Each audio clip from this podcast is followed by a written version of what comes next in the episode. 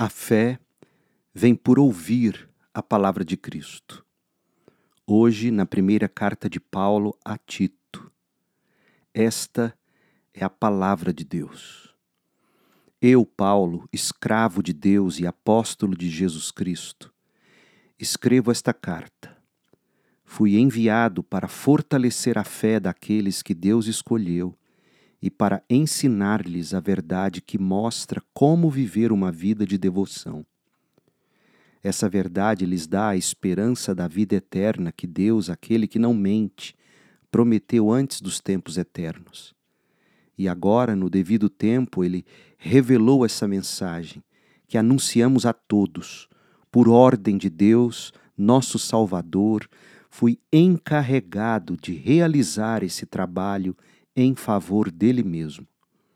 Escrevo a Tito, meu verdadeiro filho na fé que compartilhamos. Que Deus, o Pai, e Cristo Jesus, nosso Salvador, lhe deem graça e paz. Tito, deixei-o na ilha de Creta para que você completasse o trabalho e nomeasse presbíteros em cada cidade, conforme eu mesmo o instruí. O presbítero deve ter uma vida irrepreensível. Deve ser marido de uma só mulher, e seus filhos devem partilhar de sua fé e não ter fama de devassos nem rebeldes. O bispo administra a casa de Deus e, portanto, deve ter uma vida irrepreensível.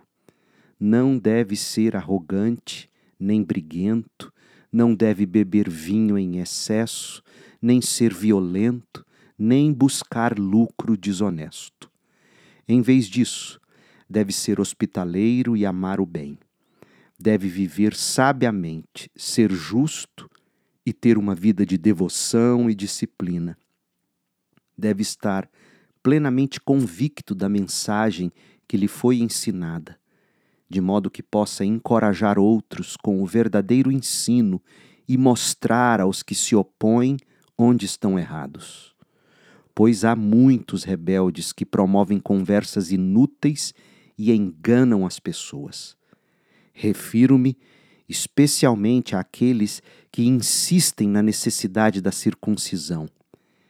É preciso fazê-los calar, Tito, pois com seus ensinamentos falsos têm desviado famílias inteiras da verdade. Sua motivação é obter lucro desonesto. Até mesmo um deles, um profeta nascido em Creta, disse: Os cretenses são mentirosos, animais cruéis e comilões preguiçosos. Isso é verdade. Portanto, Tito, repreende-os severamente, a fim de fortalecê-los na fé. É preciso que deixem de dar ouvidos a mitos judaicos e às ordens daqueles que se desviaram da verdade. Para os que são puros, tudo é puro, mas para os corruptos e descrentes, nada é puro, pois têm a mente e a consciência corrompidas. Afirmam que conhecem a Deus, mas o negam por seu modo de viver. São detestáveis e desobedientes e não servem para fazer nada de bom.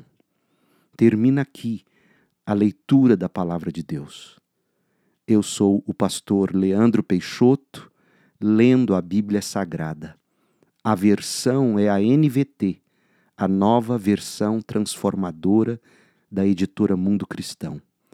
Para mais conteúdo bíblico, acesse o site da Segunda Igreja Batista em Goiânia, cib.com goiânia.org. E o nosso canal no YouTube. É só buscar Pastor Leandro B. Peixoto. A graça de Cristo esteja com você.